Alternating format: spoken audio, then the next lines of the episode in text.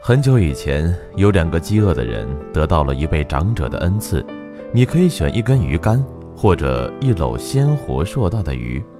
他们每个人选了一个，于是分道扬镳了。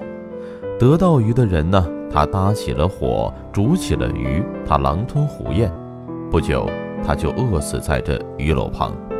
另一个人呢，则提着鱼竿，继续的忍饥挨饿，一步步的朝着海边走去。可是，当他看到不远处蔚蓝色海洋时，最后一点力气也使完了，只能眼巴巴的带着无尽的遗憾撒手人间。两个故事，两条道路，两种悲剧。一个人只顾眼前的利益，得到的终将是短暂的欢愉；而目标高远者却往往无法面对现实的生活。